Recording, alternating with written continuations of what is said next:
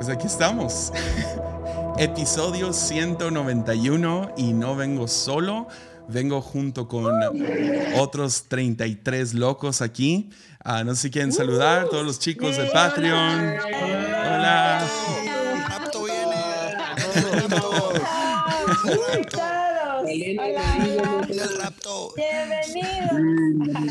Y como, y como Alex dijo varias veces, este episodio se trata del rapto. Estuvimos debatiendo cómo llamarlo.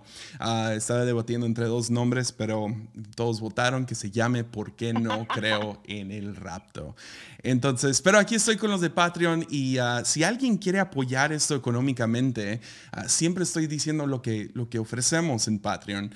pero hoy, hoy invité a Camila, si Camila quiere compartir nomás unos segundos de por qué ella forma parte de esta comunidad, por qué apoya mensualmente, etcétera, etcétera. No sé si quieres prender ahí tu micrófono, Camila, y, y ahí, no, no sé, nos cuentas tu testimonio. ¿Cómo ves?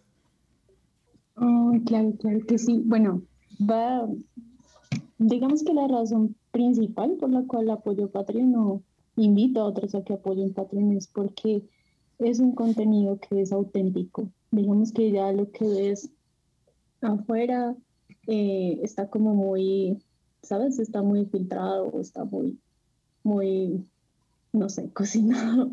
Aquí ves un episodio auténtico y quizás suene superficial, pero para mí fue muy significativo el que el contenido de, de Armadillo tiene tiene risas.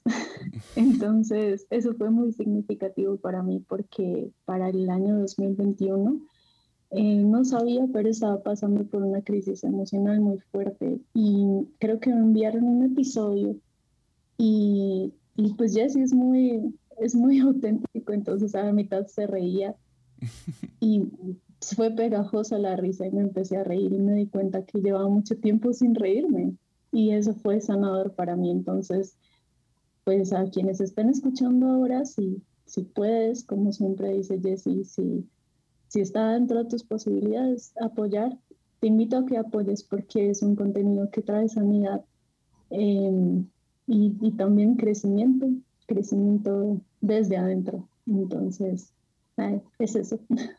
No, súper, muchas gracias. Sí, ah, me río a mis propios chistes. No, pues muchas gracias Camila y gracias a todos por estar aquí y gracias a todos los que están viendo o escuchando esto. Ah, y sí, vamos a... Estoy muy nervioso acerca de este episodio. Ah, tenía la, boca muy, muy reseca, pero ya me, dieron baba todos, entonces uh, he estado orando por la última hora, si es lo sabio hablar de esto y creo que sí. Ah, entonces vamos a comenzar con varios versículos. Entonces ahí si pueden leer conmigo o aguantar escuchándome leer. Vamos a comenzar en Salmo 24, versículo 1, que dice, la tierra es del Señor y todo lo que hay en ella, el mundo y todos sus habitantes le pertenecen. El mundo y los habitantes le pertenecen.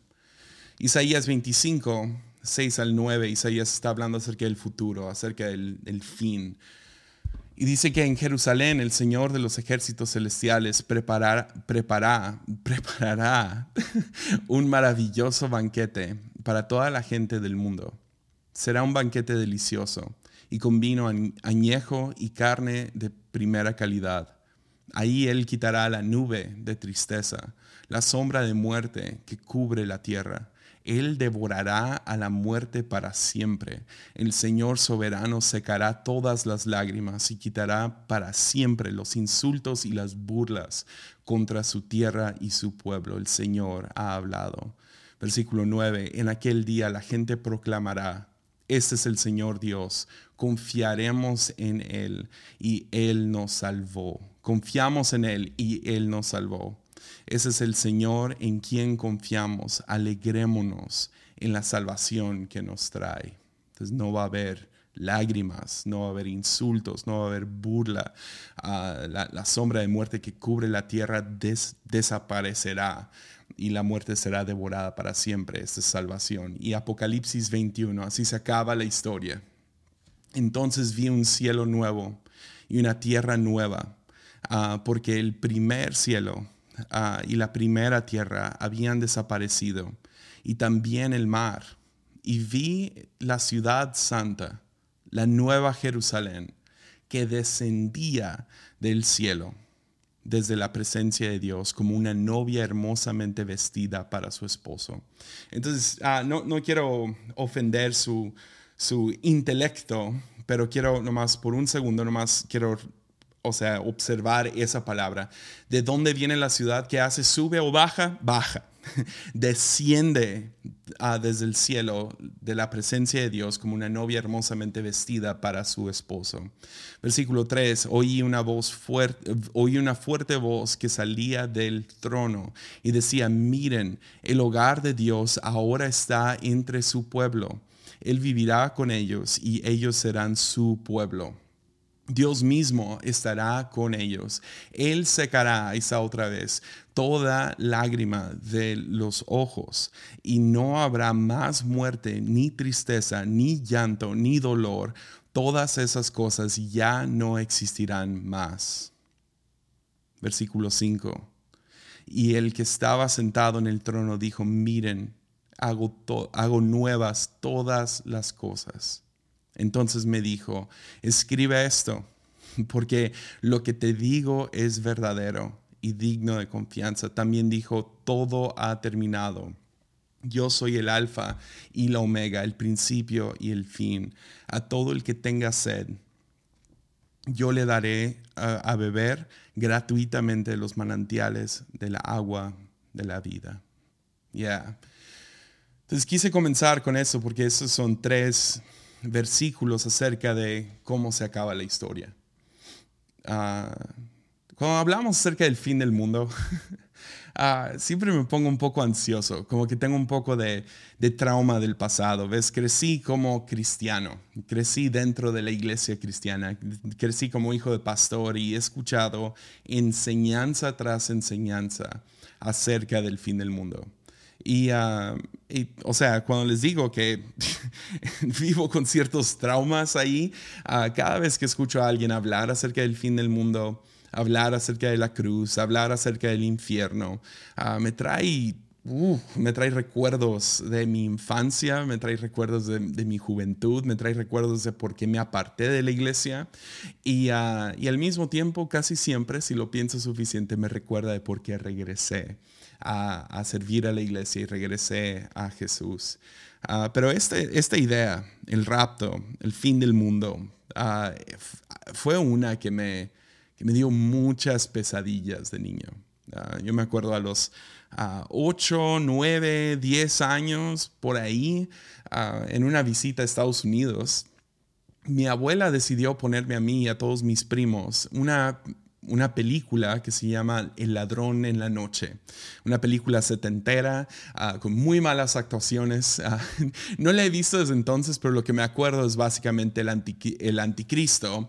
Uh, le estaba poniendo la marca de la bestia a todos los que habían sido dejados atrás. Y a aquellos que llevaban la marca de la bestia, eventualmente les iban a cortar la cabeza. Entonces, ya, algo muy, muy apropiado para ponerle a niños de 8 o 9 años. Eso no va a creer. no es ningún tipo de abuso espiritual esa. Ah, y, no te va a causar ah, pesadillas el resto de tu vida. Ah, pero esta idea de ser dejado atrás gobernó mi subconsciencia como cristiano hasta hace poco. O sea, hasta hace unos 5 o 6 años. O sea, ahí estuvo ah, detrás de muchas predicaciones, estuvo ahí. Ah, me acuerdo una tarde, como a los 18, 19 años, antes de casarme, desperté en la casa de mis papás. Ah, tomé una siesta. Nunca tomo siestas, pero esas pocas, cuando tomo siestas duermo muy pesado. Entonces me despierto todo tembloroso y medio como que borracho y me toma un segundo como que acomodarme, ah, porque sueño, cada vez que duermo sueño. Y, uh, y esta ocasión yo creo que soñé acerca del rapto o algo así, pero me acuerdo despertando a los 18 años convencido que me habían dejado atrás, que, que, Dios me había dejado atrás, que se había llevado a mi hermana, a mi mamá y a mi papá, y me acuerdo gritando en la casa, o sea, no, no, no en terror, pero, ma, papá. y estaba convencido por fácil 5 o 10 minutos de que Dios me había dejado atrás y ahora me tocaba ah, combatir al anticristo y que no me pusieran la marca de la bestia, ah, que todos saben es el número 666. Entonces yo sabía que no me iba a tatuar y para que no me mochen la cabeza, pues. Y uh, crecí con un terror real hacia Dios, hacia el fin, hacia o sea, si yo la regaba, o sea, constantemente de, adolescente, ah, estaba pensando que si pensaba una grosería o si volteaba a ver a una niña y, o si, no sé, peleaba con mis papás, entonces mi salvación se había ido y en cualquier momento podría ser el rapto. Entonces tenía que estar constantemente pidiendo perdón y, asegurándome que mi corazón estaba bien y que estaba limpio y puro y listo para ser arrebatado y llevado al cielo, que, no me dejen atrás. Y todo esto, ah, pues se me enseñó, ¿no? Toda la idea de todo lo que se me enseñó tuvo que ver con yo ascender al cielo, que yo iba a ascender al cielo, que ah, si, si, no era por medio del rapto, iba a ser algún día, iba a morir y mi espíritu iba a flotar hacia el cielo. Todo tuvo que ver con yo ascendiendo, con yo alcanzando, con yo siendo arrebatado, con yo, con yo alcanzando el cielo de alguna manera. Y uno de los cambios teológicos más importantes, de, más giro, ah, no sé, que, fue un catálisis en mi vida, fue el entender o fue el, el llegar a la conclusión de que no se trata de que yo ascienda, sino que el cielo descienda, de que el cielo viene hacia mí, no tanto que yo voy hacia el cielo. Y o sea, me encantan estas canciones, ¿no? Hay, hay esta película famosa de, de, los, no sé, 2000 y feria, que se llama Oh Brother, Where Out Thou, que tiene todas las canciones viejas del sur y una de las mejores es I'll Fly Away, o sea, yo volaré, uh, yo saldré volando al cielo. Es una canción muy hermosa, uh, muy, muy bonita, pero no es muy buena para tu teología.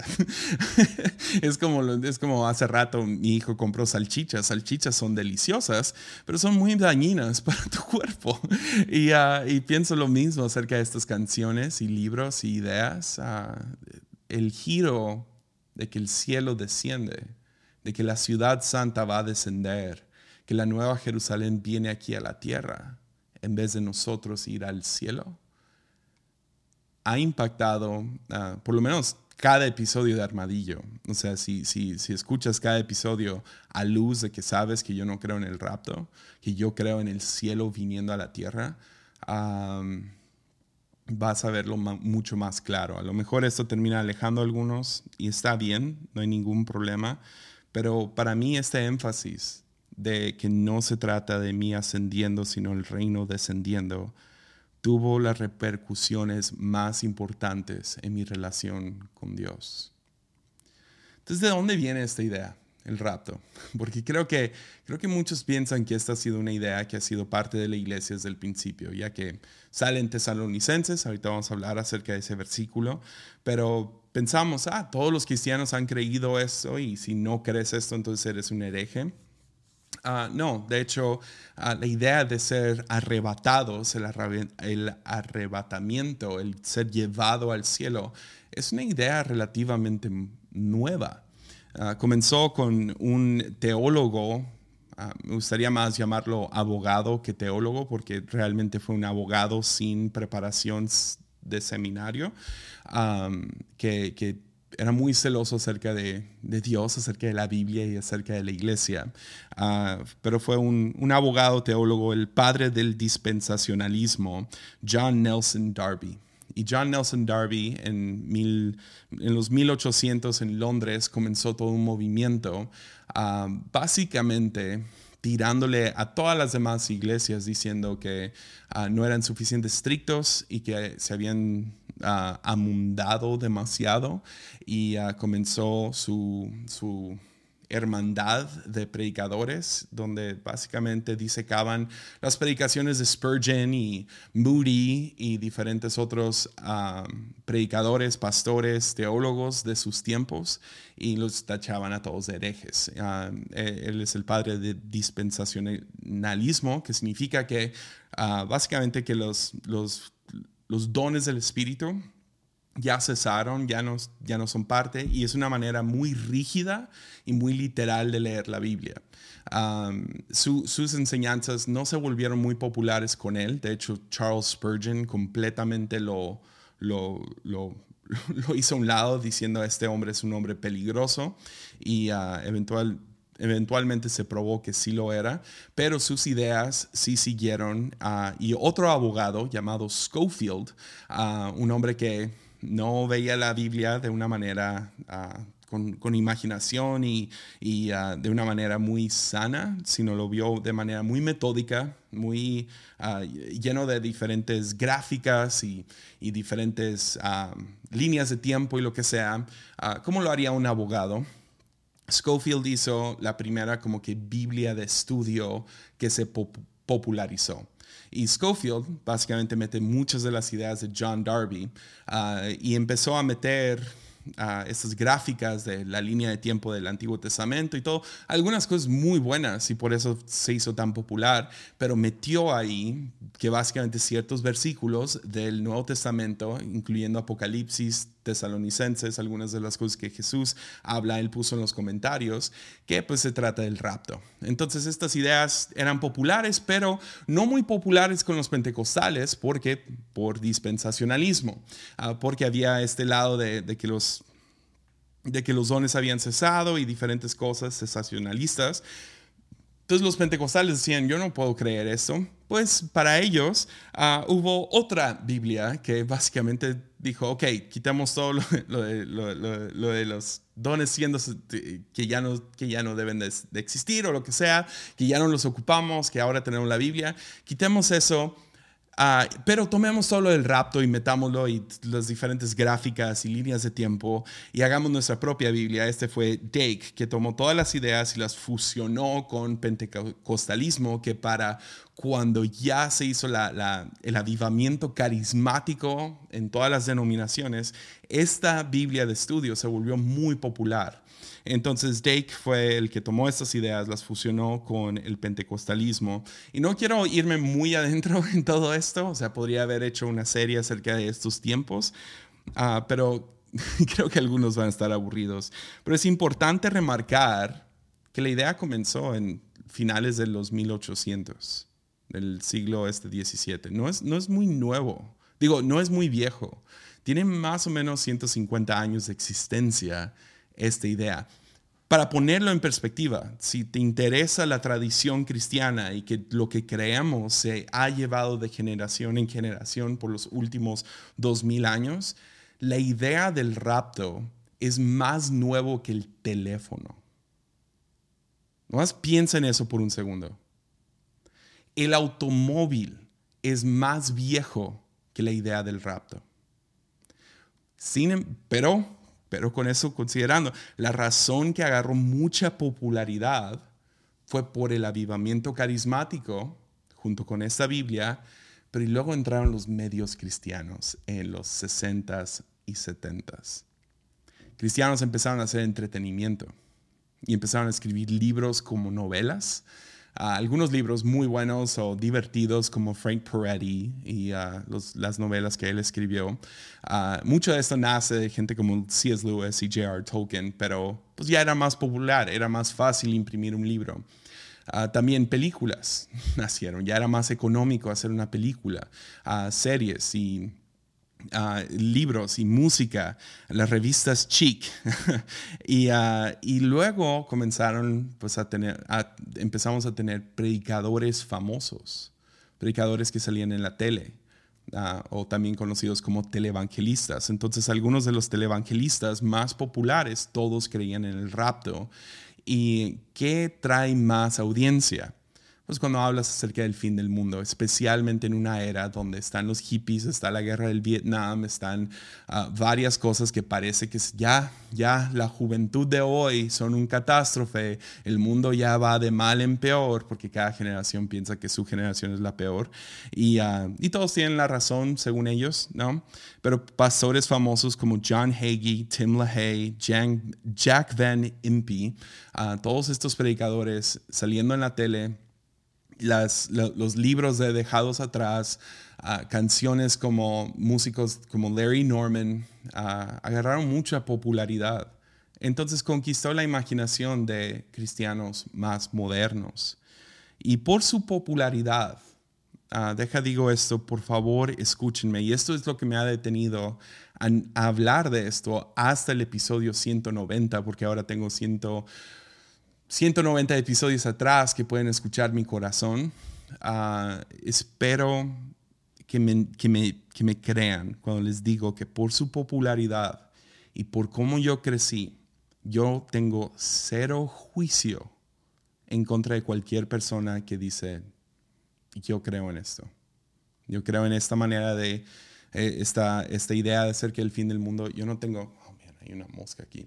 Ah, yo no tengo ni un solo problema con que alguien crea eso. Hay pastores en nuestra congregación que creen en esto, uh, que yo, yo fácilmente los tengo predicando. No hay ningún problema conmigo. Y lo último que quiero hacer es que algún joven que escuche Armadillo vaya con su pastor, que cree que que creen el rapto y lo enseña o lo que sea, y ahora lo tachen de hereje o traten de crear algún tipo de problema. Tengo muchos amigos que creen en el rapto y no tengo literal cero juicio, no hay odio, no hay, no hay contienda, no hay nada que yo creo que soy mejor que los que creen en el rapto, para nada. Para nada creo que te excluye de la iglesia, que te hace un hereje, ah, porque tú crees algo más nuevo que yo. Ah, sin embargo, la razón que quiero hablar de esto es porque fue un regalo para mi vida. Fue un regalo para mi vida.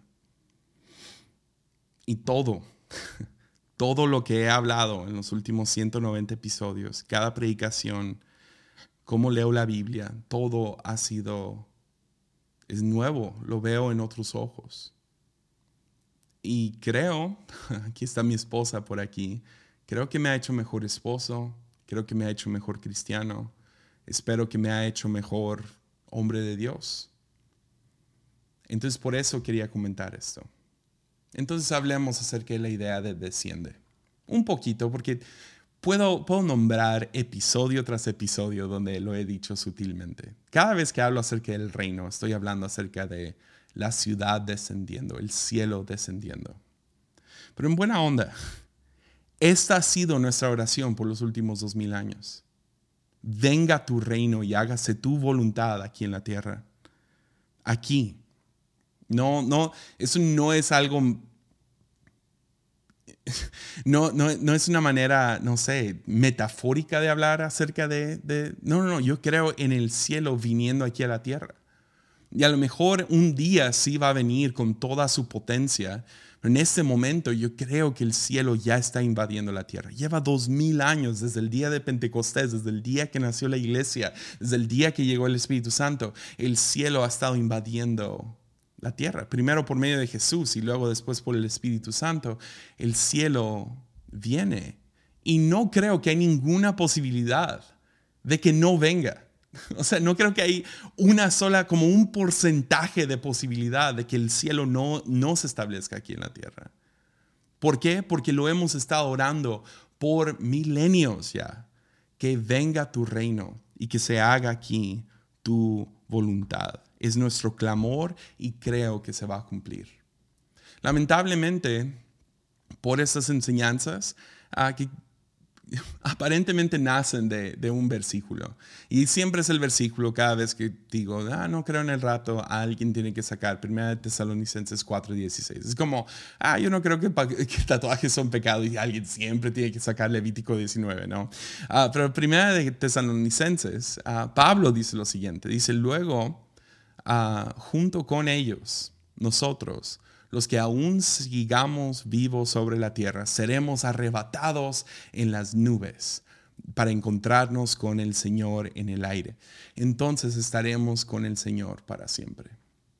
Ahora, yo entiendo, eso se ve muy claro. Seremos arrebatados. ¿Cómo no puedes creer en el arrebatamiento? Y otra vez, lo digo, chido, si eso quieres creer, no tengo ningún problema. Esa ha sido la enseñanza popular. Entonces, lees un versículo así y nos va a confirmar el sesgo, ¿no? Eh, así lo veo y ahí está el versículo. Yo entiendo eso al 100. Sin embargo, hay otra manera de leer este versículo.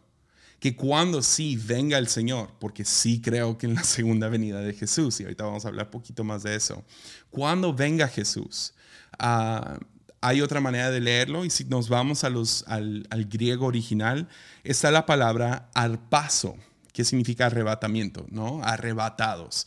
Y esta palabra arpazo es usado varias veces en la Biblia, no es el único lugar donde se usa. Y sí, sí se usa para momentos que dices, wow.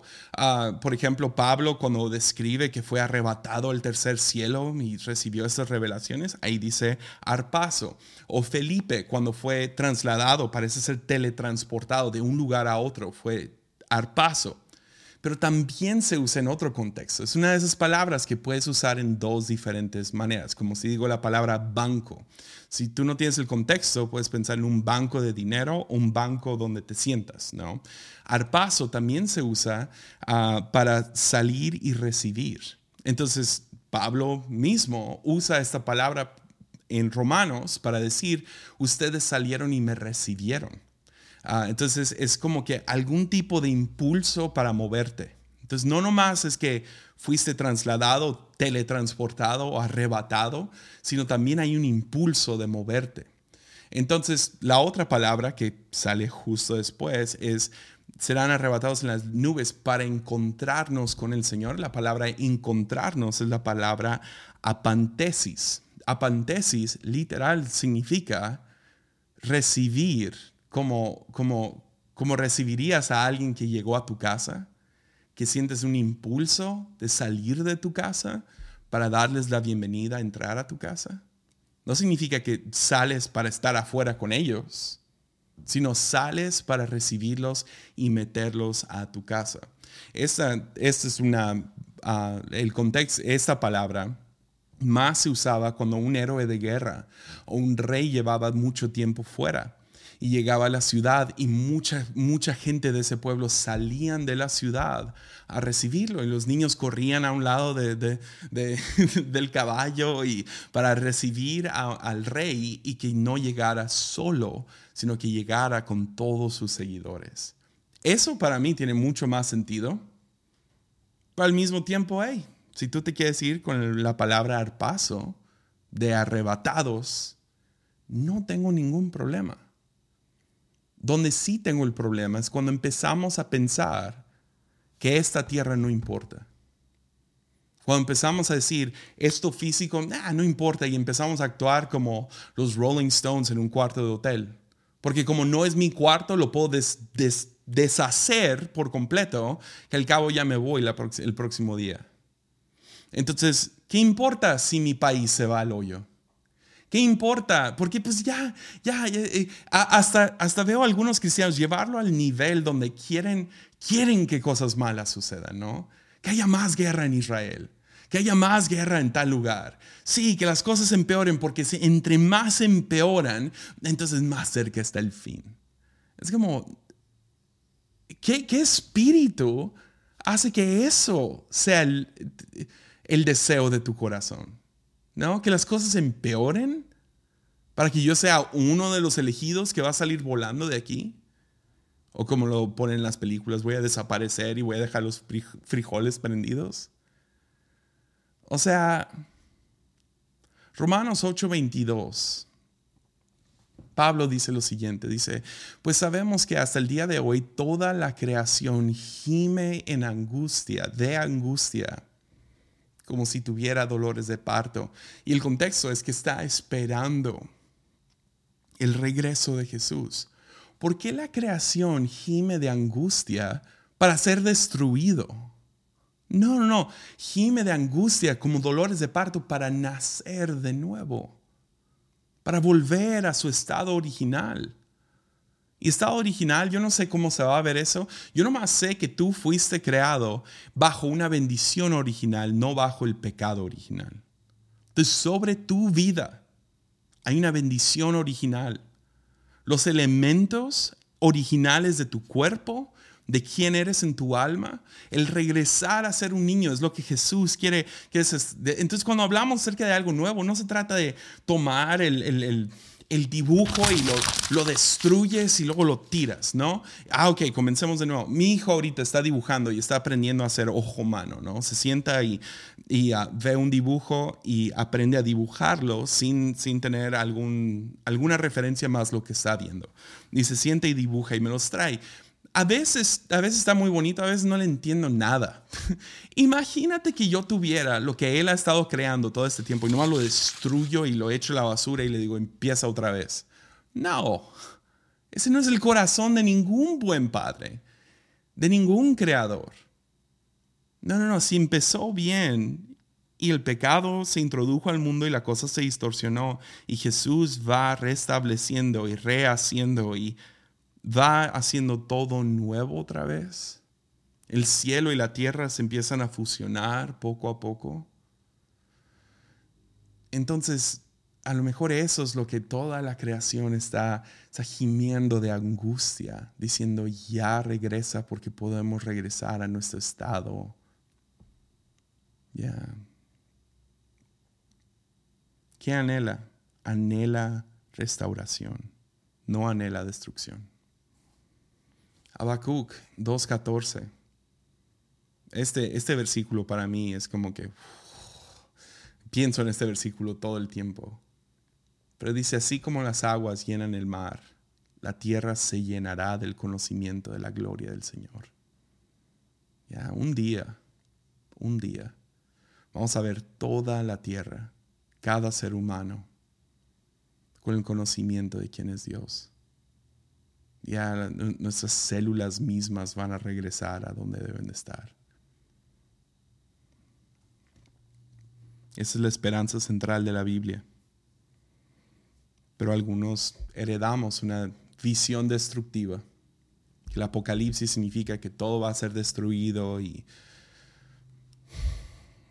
y, viene del dispensacionalismo, que lee la Biblia de manera tan literal y lo que debe de ser literal lo toman como que de manera como figurativa.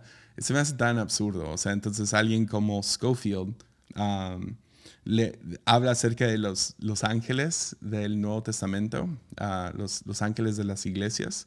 Uh, los ve como manera figurativa, los ve como son eras, cada uno de estos ángeles de, Apocalipsis 2 y 3 ah, son, eras, no, es, no, son iglesias literales. Cuando tenemos evidencia de que lo eran. y, y luego dicen, no, pero el dragón ese sí es literal. y es como, cuando empezamos a hablar acerca de, de Jesús regresando con una espada en la boca y gente lo toma literal, he visto a dónde va eso la enseñanza es que sí, Jesús llegó como hippie la primera vez, pero ahora va a regresar como peleador de la UFC con un tatuaje en el muslo y va a ser fuerte y va, va, va, va a restaurar la tierra. Como no funcionó la cruz, ahora va a regresar con metralletas y bazucas. Es como, ¿en serio creemos como que Jesús va a regresar como John Wick en John Wick 21 o lo que sea? Es como, va, va tan en contra de cómo Jesús vino y completamente deshace todo lo que Jesús hizo en primer lugar. O sea, Pablo, Juan, todos estos teólogos del Nuevo Testamento nos están diciendo que la cruz, la cruz fue, todo se cumplió ahí. Que la cautividad fue cautiva, que la muerte fue derrotada, que, que, que la resurrección, todo esto ya, ya fue. Que cuando Jesús dijo consumado es, consumado fue. Entonces, ¿cómo va a vencer Jesús? Entonces, sí, nos habla acerca de, libro de Apocalipsis habla acerca de Jesús llegando con una espada en la boca. No tomemos eso literal, porque pues, le, dijo a Pedro, guarda tu espada. Entonces ahora va a regresar con espada completamente como que, pobre Pedro, ¿no? No, ¿qué significa espada en la boca? Que va, que va a juzgar la creación porque lo necesita. Cada uno de nosotros vamos a pasar por un juicio venidero. Viene un juicio. Ese juicio no va a venir con espada, sino viene con la lengua. De la misma manera que creó todo en Génesis 1, así juzgará a la tierra. Obvio vendrá un juicio, juzgará. Sino vendrá de la misma manera con cruz y resurrección. Entonces no, no quiero entrar a todos los detalles porque así no funciono. Yo no funciono con A, B, C, D, E, F, G. Este es el punto 1, punto 2, punto 3. más quería llegar a otra conclusión en este episodio. Cuando empecé a leer libros y escuchar predicaciones y diferentes clases de seminario que empezaron a presentar esta idea, me acuerdo me acuerdo del sentimiento, muy claro. Ah, estaba viendo, estaba al mismo tiempo leyendo un libro que se llama Beauty Will Save the World. He hablado mucho acerca de ese libro, es de Brian Zond. Y al mismo tiempo viendo una clase de seminario de Baxter Kruger. Y ah, los, dos estaban hablando acerca del reino y hablando de estas ideas de que viene el reino, en vez de nosotros ascender, el cielo va a descender. Y y hablando un poco acerca del rapto y el reino y esto y lo otro. Y me acuerdo que me sentí tan pecador. Me sentí tan como, si, yo, si yo acepto estas ideas, yo no seré arrebatado. yo me voy a ir al infierno. O sea, esto está... Pero había algo en mí que decía, sí, sí, es por aquí, sí. Y me acuerdo, alguien mencionó Ah, no me acuerdo exactamente quién, pero eh, le doy gracias porque me apuntaron a Richard Bauckham. Ah, y Richard Bauckham tiene un pequeño libro, lo acabo de comprar ya en físico, ah, pero el, el, libro se llama La Teología de Apocalipsis o algo así. Es un pequeño libro, por lo menos así me lo imagino, porque en, en el iPhone fue muy corto. Y me acuerdo nomás pasando diferente, nomás buscando como que lo que más me interesaba en el libro, porque es más como académico y me acuerdo, encontré una frase ah, que, eh, como que un párrafo medio largo, difícil de traducir, pero eh, lo acabo de leer otra vez y no tuvo el mismo impacto, por eso no lo estoy leyendo ahorita. Pero había una parte que, de este libro que me tenía en lágrimas. Y no, no en lágrimas como que, que triste, sino en lágrimas en adoración a Jesús. Y no había visto el libro de Apocalipsis de esa manera. No había visto el final con eh, la oveja, el cordero de Jesús y venciendo sobre el dragón un, cordero y, por medio de paz y por medio de, morir a él y no sé, diferentes cositas y más la, estaba, estaba tan abrumado por la hermosura de Jesús.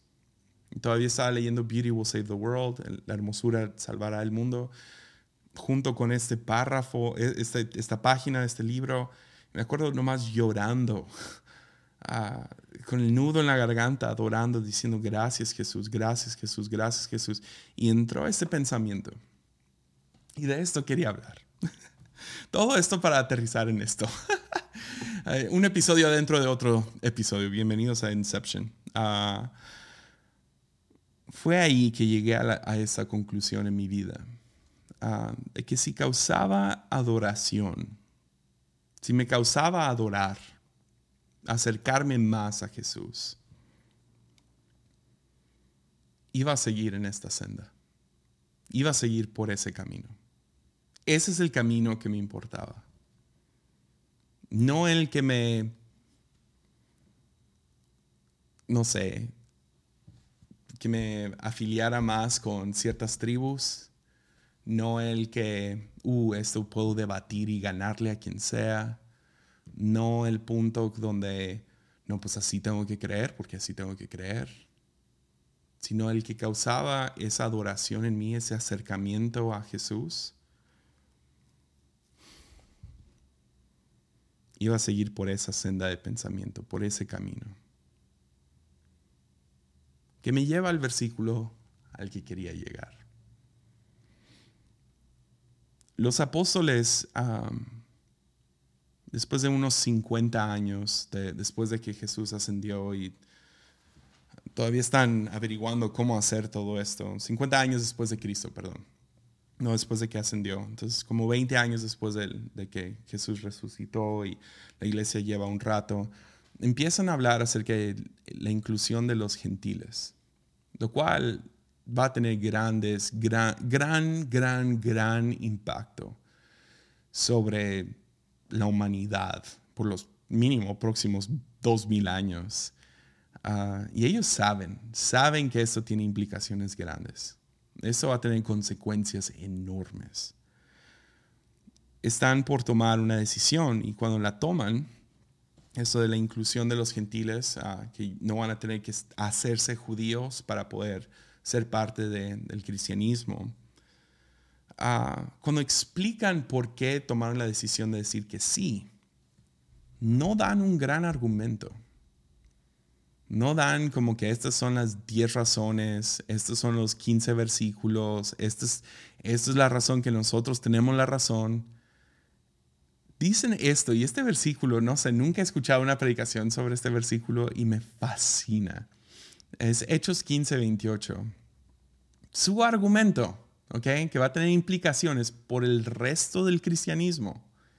La manera que ellos lo presentan es así. Pues nos pareció bien al Espíritu Santo y a nosotros no imponer sobre ustedes una carga mayor que, estos, que estos pocos requisitos. Y luego dan unos requisitos que son tres. Nos pareció bien al Espíritu Santo y a nosotros.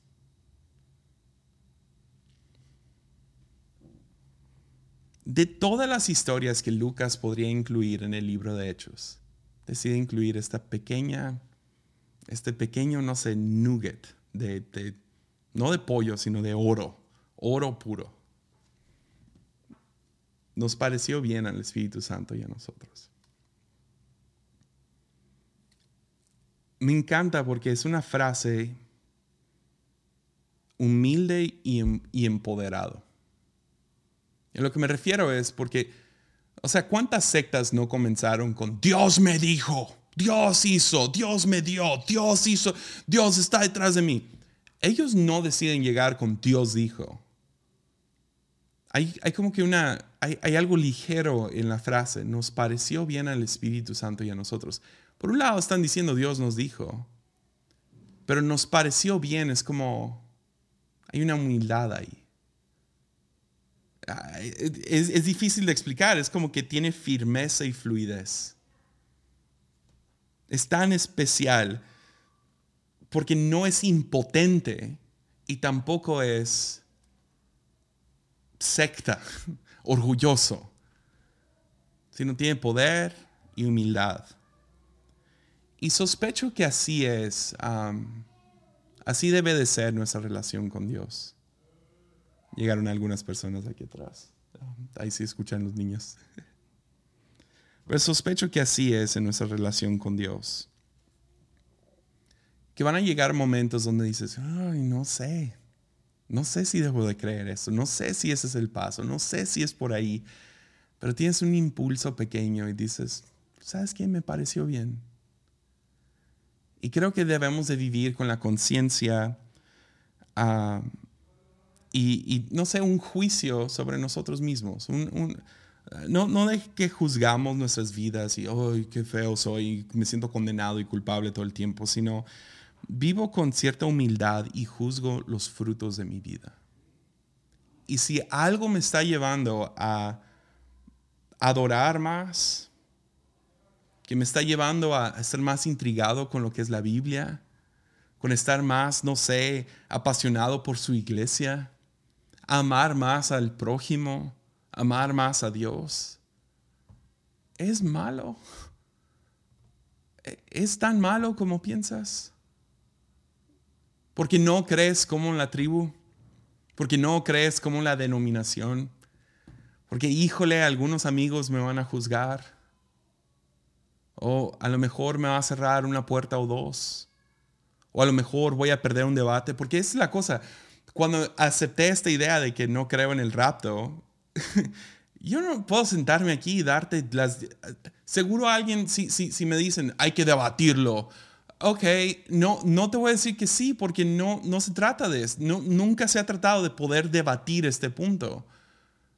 No lo tomo con tanta firmeza, si no tengo firmeza y fluidez. ¿Por qué? Porque me pareció bien a, a, mí y al Espíritu Santo. Me atrajo más a Jesús. Entonces para mí soltar la idea del, rapto, pensar, oh, se trata de subir al cielo. No, no, no, se, se trata de que el cielo descienda aquí eso fue lo que me acercó más a Jesús. Fue lo que me animó a comenzar este podcast. Fue lo que me, no sé, me, me, intrigó acerca de la Biblia. Porque hubo un tiempo donde empecé a leer la Biblia y yo no le entiendo nada. Y es parte de, es parte de. Es chido, es parte de la emoción, la aventura de seguir por ciertas sendas, por ciertos caminos en tu relación con Dios. Y creo que es así, tomas un paso, te detienes y juzgas, dices, voy bien, voy bien. Platicas con alguien, hey, ¿ves los frutos? Tengo buenos frutos, me está alejando de todo el mundo, me está amargando, me, tienen pleitos en Twitter, en Instagram o en Facebook. Ah, o estoy amando más, hay más paciencia en mi vida, etcétera, etcétera. y lo tomas otro paso. Y luego otro paso. Y juzgas. Y prestas atención. Y luego tomas otro paso. Entonces sí, por eso no creo en el rapto. ya. Y creo que puedo concluir ahí. Entonces sí, ese creo que fue el episodio. Nos pareció bien a mí al Espíritu Santo. Nos pareció bien a mí, a nosotros nos pareció bien. Y ni cambia, no sé, pero nos pareció bien. Entonces otra vez, no hay hate. Si alguien dice, no, no puedo adoptar esa idea, no hay ningún problema. Está bien, no tengo ningún hate, no tengo ninguna crítica, no tengo nada. Si tú tienes un punto mejor que el mío, chido, compártelo. Ah, compártelo ahí en los comentarios, pero espero que me den la misma gracia que les doy a ustedes. No hay hate ni de allá para acá, ni de para acá para allá. Ah, ¿Cómo se dice? Ya, ok. Entonces con eso concluimos este episodio 191, ¿por qué no creo en el rapto? si alguien quiere despedirse, vamos a decir adiós y uh, ya, concluimos esto. Y siempre lo concluimos con, Alexa, ¿cuál es la palabra? ¿Cómo les decimos a todos? Ánimo. Ánimo. Chidísimo. Nos vemos el próximo jueves.